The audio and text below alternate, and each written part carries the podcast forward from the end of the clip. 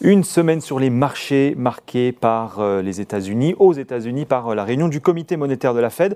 Sans surprise, une hausse des taux, 75 euh, points de base, dans l'attente d'une semaine justement à venir qui va être un peu plus politique avec les élections de mi-mandat qui pourraient s'avérer être effectivement plus importantes, peut-être plus parlantes pour l'économie américaine. Bonjour John Plassard.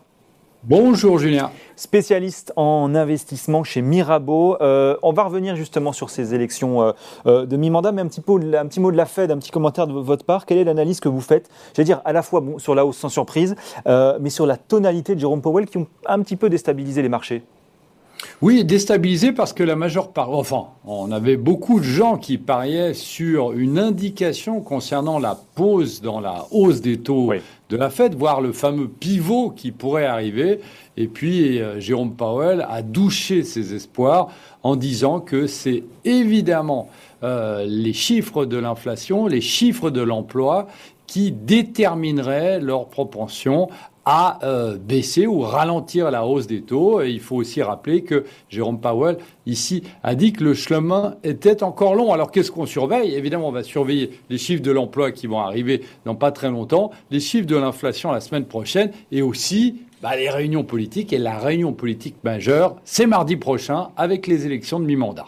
C'est les, élections effectivement de, de, de mi-mandat. Et alors, vous nous dites, c'est votre point de vue en tout cas, euh, c'est plus important pour l'économie américaine ce qui va se jouer là dans les prochains jours que ce qui vient de se faire cette semaine avec la Fed oui, tout à fait, parce que vous savez, si vous regardez aujourd'hui, eh euh, le parti démocrate, donc le parti de Joe Biden, contrôle la Chambre des représentants et puis le Sénat.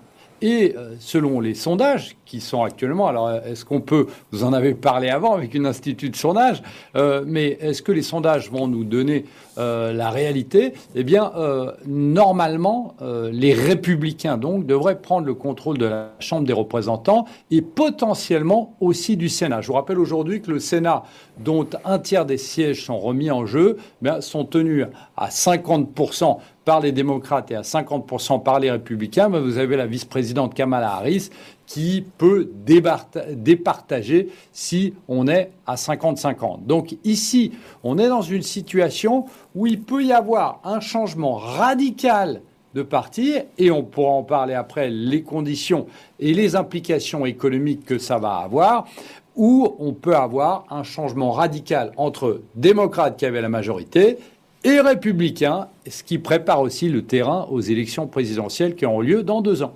Effectivement, et c'est quoi finalement aujourd'hui les scénarios possibles Et vous parlez des implications, des conséquences. Qu'est-ce que ça peut être? Qu'est-ce que ça peut donner justement? Bah, écoutez, alors si on suit au sondage, euh, les républicains donc reprennent le contrôle euh, de la Chambre et du Sénat. Euh, si c'est le cas, bah, on va assister à un blocage législatif et à un éventail beaucoup plus limité de politique fiscale. Hein. On avait vu ça lors du deuxième mandat de Barack Obama. Dans ce scénario, bah, on a le président Trump qui pourrait prendre certaines décisions et actions en dehors du Congrès, mais qui aurait, en fait, concrètement, qui n'aurait plus aucun pouvoir. Donc, foncièrement, et historiquement, lorsque ça arrive, euh, vous avez des secteurs comme l'énergie, des secteurs comme la technologie, qui sont les secteurs qui fonctionnent le mieux. Le deuxième scénario, c'est que on est à toujours 5 ans, enfin, on est à 55 ans, c'est-à-dire que les, les républicains reprennent, entre guillemets, seulement euh, la Chambre et le Sénat reste démocrate, eh bien, ici, on est dans un, dans un scénario où on va avoir des accords bipartisans qui seront limités, comme celui qu'on avait eu avec les dépenses d'infrastructure, où tout le monde est plus ou moins d'accord, on fait des petits arrangements entre amis.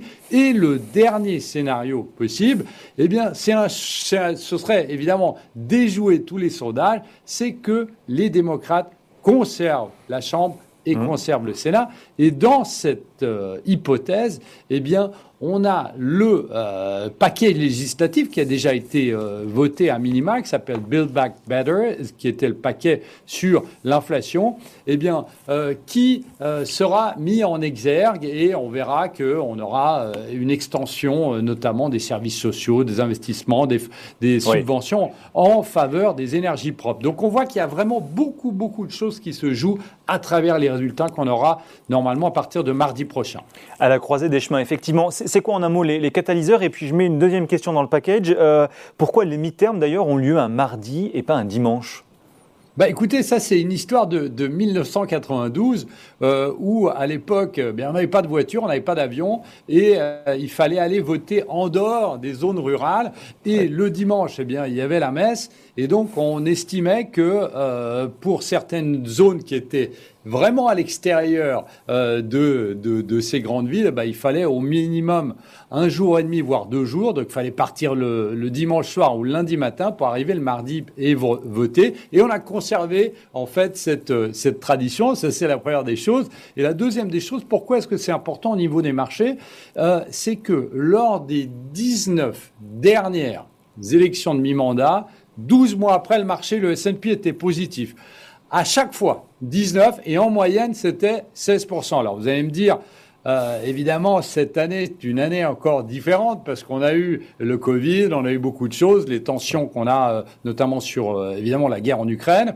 Mais si on se réfère aux statistiques, 19 fois sur 19, eh bien les marchés étaient en hausse 12 mois après. Donc potentiellement, il faudra regarder, mais potentiellement un point d'entrée à, à ces marchés qui sont si difficiles et qui dépendent tellement pour l'instant des décisions monétaires de la Fed. Pas inintéressant, effectivement. En un mot très rapidement pour terminer, mais est-ce qu'on continue de surveiller ces autres sujets, le sujet de l'inflation, le sujet de l'emploi notamment, qui va arriver là dans, quelques jours, dont on discute déjà beaucoup Bien sûr, bien sûr, il faut. on va absolument pas les oublier. On va absolument suivre. Vous l'avez dit, l'emploi et surtout le CPI de la semaine prochaine, l'inflation la semaine prochaine mm. aux États-Unis, qui, il faut le rappeler, a décéléré tout en étant au-dessus de 8%, mais a décéléré trois fois de suite. Et si ça devait être une quatrième fois, eh bien, les marchés vont s'emballer en se disant, ben oui, la pause, c'est pour bientôt. Et elle sera peut-être annoncée le 14 décembre lors de la prochaine réunion de la Fed. Mais vous savez que c'est un chiffre, Julien, qui est extrêmement volatile. Donc potentiellement, pour avoir une légère hausse de l'inflation et ça, ça perturberait les marchés. C'est pour ça que ce qu'on dit, c'est que la volatilité qu'on avait déjà avant, eh bien, elle va être exacerbée puisque les gens vont se focaliser sur les données économiques, sur les statistiques qui sont l'emploi, l'inflation et au niveau de la politique, évidemment, les midterms. Ça n'a donc pas du tout fini de bouger. Merci beaucoup, John. John Plastard, spécialiste en investissement chez Mirabeau dans Ecorama sur Boursorama. Merci, Julien.